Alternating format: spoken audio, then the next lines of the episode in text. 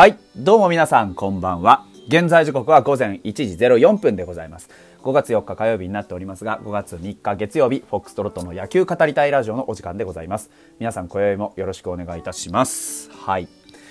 えー、ゴールデンウィークももう4日が過ぎましてですね、えー、残りが2日というところになってまいりました。えー、僕もですね、そろそろ仕事の準備をしないな、しないとなというところでね、えー、休み明けの仕事の準備をちょっと始めていこうかなと思っております。えっ、ー、と、まあ、それ以外にもですね、今日、昨日かな？正確にはね、昨日僕はちょっと、あの、ソファーを買いましてね、お家の QOL をね、クオリティオブライフをね、ちょっと上げていこうというところでございます。あのー、僕ん家にはですね、えー、2年くらい前かな、に買った、えー、大きな50型のテレビがございまして、これ自慢の一品でございますが、そのテレビとね、このソファーでですね、えー、映画がきちんと見れるような状況を作ってですね、えー、コツコツね、マーベル映画なんかを見ていけたらなとか思ってたりね、いろいろこうやりたいことができてきましたなというところです。さっきね、ツイートもちょっとしましたが、あのー、全然関係ないんですけど、あのー、マーベルシネマティックユニバースのね、えー、新たなあ展開がね、発表されましてですね、非常に興奮しているところでございます。あのー、僕のね、もう一つの、えー、月1回ペースで更新している、えー、フォックストロットのいろいろ語りたいラジオ。こちらはあの、アッで、えー、配信しております。Apple Podcast ですね、あとアンカーですね、で配信しておりますが、そっちの方ではね、えー、野球のこと以外のいろんなサブカルチャーとかね、そういうことについて、えー、お話をしておりますのでね、ぜひそちらの方もお聞きいただければなというような宣伝を、えー、させていただいたところですね、本日のえー、野球語りたいラジオは、あまあ、野球がね、ファイターズの、あのー、お話はちょっとね、いろいろ今停滞しておりますのでね、あえて、えー、選手語りの方をやっていきたいなというところで、えー、今回はですね、南波雄平くんのお話でございます。あのー、実は、いろいろこう、ね、二軍の選手をこう、見ていったりね、成績をちょっと見ていったりしてきた中で、僕ちょっと、どうしてもちょっと見たいなって、最近実はかなり気に気になっていたというのがあります。南波雄平くんね。えー、南波雄平くん、まだね、一軍出場がないんです。で、なんであえてそういうね、選手をこうやってピックアップするかっていうと、やっぱそういうところに、えー、ピックアップしていってこそのね、あの、野球語りたいラジオかなと思いましてね。あの、最近はなかなか野球のディープな話をすることがないので、あの、ちょっと、あの、そういう話もしていこうかなというふうに思っております。えー、南波雄平くんですが、1999年5月6日生まれの21歳でございます。そう、誕生日が近いんですね。で、178センチ、79キロの B 型でございます。ドラフトは2017年の4位ですね。創志学園高校、ご存知ですか？えー、皆さん、創志学園高校からですね、出てきた、えー、プロ野球選手、現役で言うとですね、あの、今楽天に、元巨人のね、えー、元巨人の、えー、と、選手で楽天にね、あの、移籍した高田くんね、とか、あとは阪神の西純也くんとかね、と同じ出身高校でございます。同じ学年で言うと、そうですね、あの、ロッテの安田くんとかと同じ学年でございますね。はい。で、えっ、ー、と、まあ、プロ通算で4年目でございます。あの、身体能力に非常に、あのー、なんだろう、秀でたものがありましたね。僕はもともとそこを買ってるんですけど、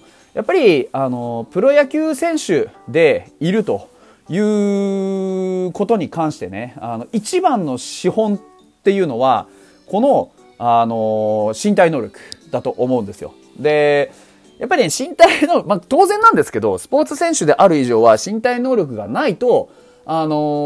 お話にならないというところですから、まあ、あのー、そこの部分では僕は、例えばあの、以前ね、えー、ファイターズにいた選手で言うと、あの、岡博美とか、あのーなんだろうな、まあ、糸井義雄とかね、そういうあたりもそうでした。まずは基本的にその体の強さ、ね、その身体能力の高さっていうのがあってなんぼだと思ってるんですね。で、それが全てだとは当然思わないんですけれども、でも彼らのように、こう、やっぱり身体能力に秀でたものがあると、すごく、あのー、プロを続けていく上でね、えー、非常に、なんて言うんだろうな、こう、アドバンテージを得られると。ただそこから先の技術を身につけるというところに関しては、これはね、やっぱり、えー、まあ、個人のね、個々人の努力によるところも大きいですし、それ以上に、その、環境とか、いろんな要素が関わってきます。で、南波雄平君に関しては、これまでの、うんと、まあ、プロ野球選手としての生活の中でどんなあ成績だったかっていうとね、2軍での成績を主に見ていくんですけど、1年目初年度は2018年でした。えー、2軍で94試合に出ましてですね、打率が2割2分4厘というところ。で、えー、エラーもね、21個とかなりのあ 数を数えております。もともと内野手ですから、あのー、内野のね、いろんな、こう、まあ、ファイターズの2軍は本当にあの、ファイヤーフォーメーションとよく言われてね、あのー守備があまり良くないことで有名ではあるんですけど、でもその中でもやっぱり20個ね、エラーをするっていうことは僕は逆に勲章だと思っていて、何がどういうことっていうと、それだけ試合に出してもらってるってことなんですね。で、これ2年目になると105試合に出て、えー、エラーが23個になります。試合数が、あ結構増えた。9試合、10試合ぐらい増えたんですけど、エラーの数は2個しか増えてないというふうに考えてもいいかなと。ただその代わりですね、打率が1割5分8厘まで下がりましたと。いうところです。で、なかなか頻打がね、えー、目立つ。で、三振も98個というところで、まあちょっと、あの、打撃に非常に課題があるなっていう話を実は僕は最初期のですね、えー、野球語りたいラジオでしています。で、最初期の野球語りたいラジオではそういうふうにね、あの、お話をしたら、実はあの、ナム君本人からですね、あの、頑張りますっていうようなお話の、あの、ダイレクトメールをいただいたこともありました。で、まあ、だからこうやって話しているわけじゃないですけど、まあ、それもあって僕ずっと注目はしてたんですよね。で、2020年、去年どうだったかっていうと、試合はね、そもそもコロナ禍のいろいろがあって、ちょっと減った58試合でしたけども、打率が1割8分4厘になりました。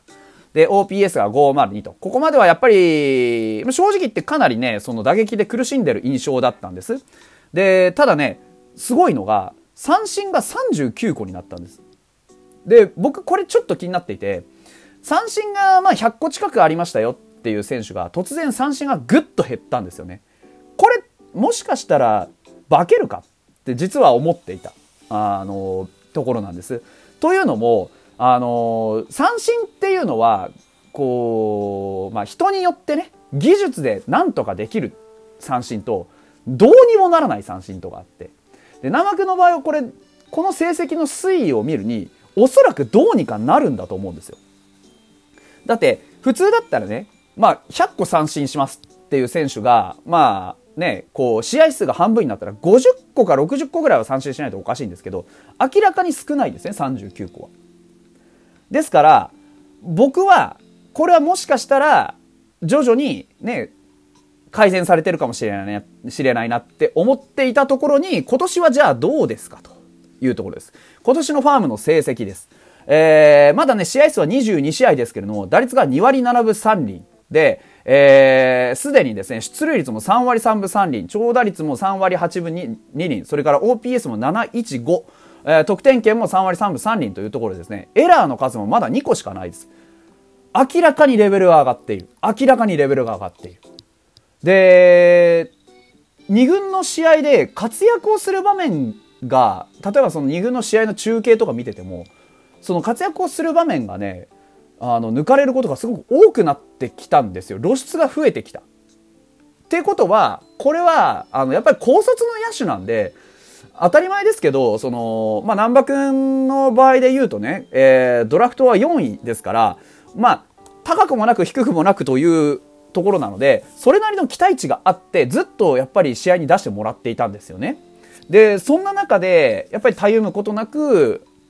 努力を続けて練習続けてきた結果が、ようやく花開き始めているというところだと思います。願わくは、この打率っていうのを今シーズンはこのまま維持していきたいですし、そういう風にしていくことによって、やはり一軍っていうものも見えてきます。今一軍ね、内野手、それなりに争いが厳しくなってます。ショートにしても、えー、中島、石井、それから平沼、ね、上野くんもいます。上野くんっていう強力なライバルも来ましたね。で、セカンドにしてもね、高浜くんが使われたりとか、あのー、ね、鍋量がいたりとかっていうところでいろいろ競争が起こってます。で、サードもね、野村くん、まだちょっと上がってきてないですけど、野村くんとか、えー、ロドリゲスとかね、あの、まあ、それこそ平沼くんもそうですし、ね、あの、高浜くんが座ったりすることもあるでしょう。だから、いろんなところで内野手の争いっていうのは、すごく良くなってきている、よく、こう、厳しいものになってきているんですけど、こうやって、高卒の野手っていうのが下から育ってくると、さらに競争が激化して、チーム内で、あの、切磋琢磨し合って、チーム全体の能力が上がるんですよ。ですから、その、南波くん自身のステップアップっていうのが、そのままチームの能力の底上げにつながっていくんですね、これが実は。で、これはもうどの選手でも同じことなんですけど、でもこうやって高卒の選手がちゃんとステップを踏んで上がってくる環境にあるっていうことが証明できれば、まあね、正直、清宮がどうとか、ね、吉田康生がどうとかって最近よく言われてますけど、何、それ見たことかって我々は言えるわけですよ。だからぜひね、僕は南幕に関してはこの、それ見たことか、南波雄平はこれぐらい育ったぞっていうのをちょっと見せてくれるんじゃないかなって思ってるんです。で、そのための鍵ってのは何かって言われたらやっぱり怪我ですよ。で、大きな怪我さえなければ、多分このまま経験値をしっかり得続けて、自分の強みっていうのが何なのかっていうのを自分でしっかり認識して、その上で、ステップアップし続けることができるはずです。ですから、まあコロナ禍でいろいろね、こういうチームがこういう状況になってるっていうのもありますが、ぜひね、その、与えられた時間っていうのをじっくり有効に使ってね、あのー、チームのためにステップアップをさらに続けていってほしいなというふうに思っています。うん。だから本当にね、打撃もステップアップして、守備もステップアップしてっていういろんなこと欲張れる段階だと思うんでね、ぜひ、あの、ファイターズの明るい未来を見たいなと思っております。それでは。